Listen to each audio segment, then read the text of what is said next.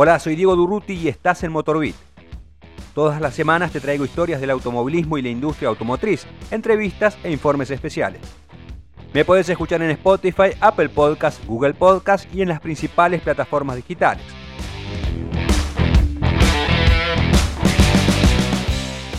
En el episodio de hoy, comenzó la cuenta regresiva para el Dakar 2022.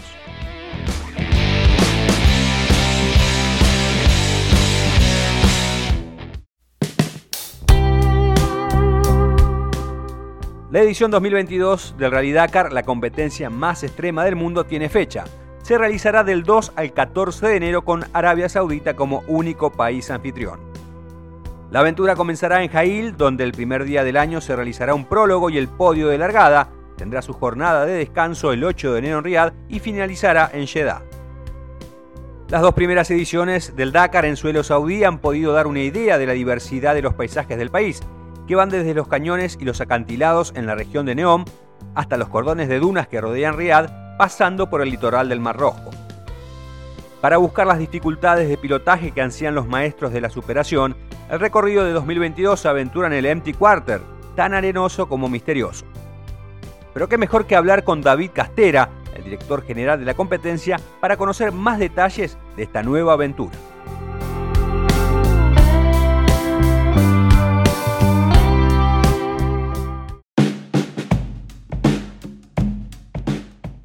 Antes de hablar del Dakar 2022, ¿qué balance haces del Dakar 2021? Bueno, el último Dakar fue un Dakar complicado, como sabéis todos, para organizarlo, porque lo hemos hecho sobre el papel, sobre todo la, la, pantalla, sobre imágenes, pero eso no es la verdad de todo, pero entonces hemos tenido que trabajar mucho, mucho en octubre, noviembre del año pasado, y para salir todo bien, y bueno, lo hemos hecho, eh, fue algo de difícil, pero con todos los esfuerzos del equipo de Dakar y también con los ah, de Arabia Saudita, la gente y las autoridades que han hecho el máximo para que se haga todo, eh, ha salido bien. Estoy contento globalmente de lo que hicimos en el tiempo que lo hicimos y, y creo que hemos tenido una carrera buena, muy equilibrada, con muchas sorpresas y más que todo con un suspense hasta el fin, hasta el último día que un argentino a ganar en un auto y, nos estamos muy contentos. Creo que fue globalmente un Dakar bueno. Estoy contento y, y me sirve siempre también para, para tener más experiencia, entender más las cosas y, y con toda esta experiencia de dos años, que es poco y mucho, hemos uh, preparado el, último, el próximo. David, ¿qué otros datos se pueden conocer acerca del recorrido del Dakar 2022? Cada vez que, que hago un trazado estoy intentando de sacar una línea del trazado del concepto global. Entonces, este, yo en primero que todo, como ustedes, porque hay uno que me lo va a preguntar, seguro estamos de nuevo 100% en Arabia Saudí. Eso porque lo saben todos que está complicado. Yo tengo que tomar una decisión en febrero, marzo máximo, y con todos los elementos de febrero, marzo no había otra opción que que quedar un año más en Arabia Saudita, porque nunca sabe, nunca se puede saber lo que va a pasar. Es muy difícil en el mundo de hoy de hacer proyecciones y más que todo a mí me necesita viajar mucho antes. Entonces yo tengo que preparar ahora los viajes para hacer los países nuevos del, del siguiente. Entonces el año pasado no hicimos nada de viaje, no había manera de, de moverse.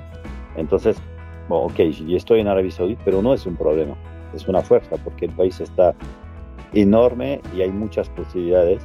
Y entonces yo que el año pasado había un poco demasiado de piedra. Faltaba dunas, algunas me han dicho. Entonces yo que quieren dunas, voy a, vamos a ir en esta línea. Entonces yo tengo una, un Dakar trazado con este concepto de buscar más dunas, más lugares de, de orpis total.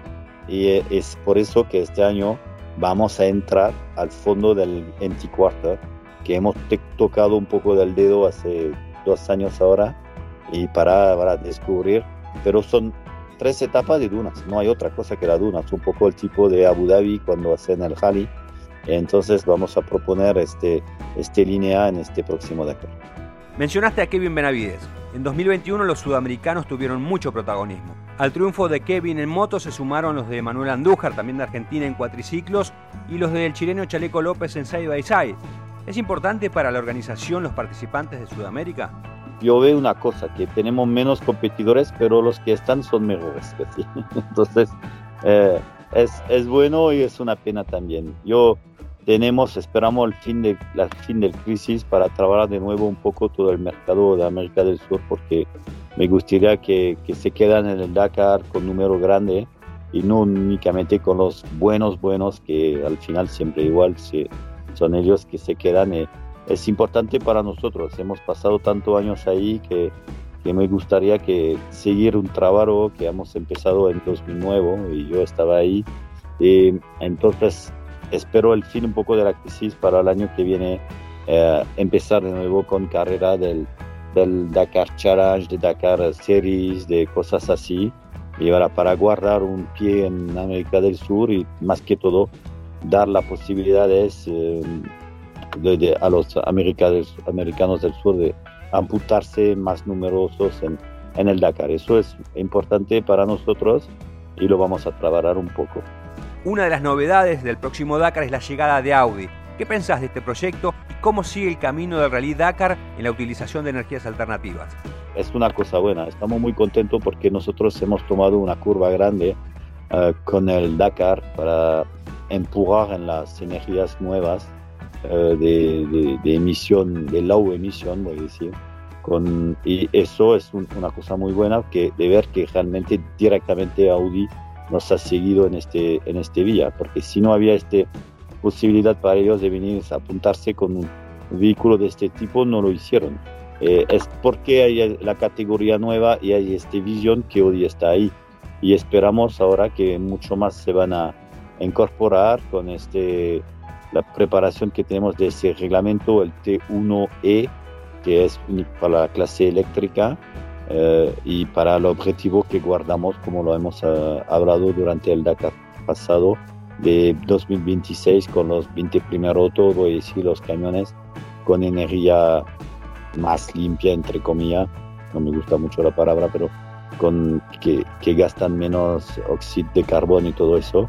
Ahora, para ir en un sentido bueno, no es para dar la imagen o que hacer, no es para hacer imágenes únicamente, es de verdad. No estamos aquí para hacer 20 kilómetros, no estamos ahí para que estos vehículos van 20 minutos y se paran en el desierto. La idea es de seguir con el ADN del Dakar hacer 500 kilómetros por día en condición difícil de arena, de, de, viento, de pista rápida, pista lenta, de dunas. Y este vehículo, la idea es que pueden hacer eso. Que, que e, eso es un desafío muy grande, ¿eh? no es muy fácil, pero lo tenemos, lo tenemos con objetivo 26, con la FIA. La FIA también nos ha seguido y, y, y trabajamos mano en la mano ahora para para hacer el desarrollo de la reglamentación técnica de todo este vehículo. Y vamos a ver en, rápidamente, vamos a ver cómo se comportan Audi, eh, cómo, vamos a, cómo va a evolucionar todo eso. Por último, ¿se está trabajando para equiparar al rendimiento de los buggy los 4x4? Nosotros hemos tomado la decisión de hacer una clase nueva que se llama T1 Son los 4x4 de hoy con la rueda grande, la misma que el buggy, con un, una suspensión de 350 y con la posibilidad de hacer el vehículo un poco más ancho. ¿Por qué hemos hecho eso? Hemos hecho eso porque es, la, es el chasis, porque vamos a hablar de un chasis sin hablar del motor, es el chasis que se va también a hacer por la categoría T1E de los eléctricas de mañana. Entonces hoy empezamos a tener en todos los vehículos, los primeros, el mismo chasis. Eh, y, y, vamos a arrugar hasta 26, vamos a arrugar con la potencia del motor. Entonces, es por eso que lo hemos aceptado al fin, este, pero ellos vamos a barrar un poco la brida porque van a tener más avantaje con la suspensión, el chasis bueno, la rueda grande, que un 4x4 normal que tiene la rueda chiquita.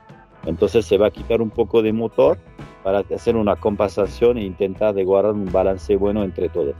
Tenemos cuatro años difíciles ahora, antes 26, porque es todo un equilibrio difícil de, de, de encontrar, es siempre difícil entre un diesel, un Essence, un 4x4, un dos ruedas, de tener la balance buena. Nadie, el que gana está contento, para él está bien, y el que pierde está mal. Entonces nosotros al medio intentamos de tomar la decisión buena para que, que quede así.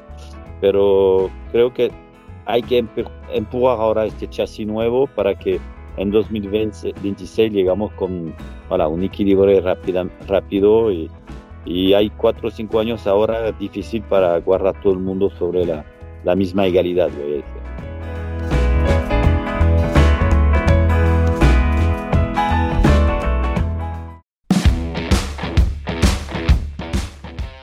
Espero que esta entrevista te haya gustado. Te invito a que me sigas en mis redes sociales en arroba Diego Durruti y también lo hagas en las del podcast en arroba motorbit ARG.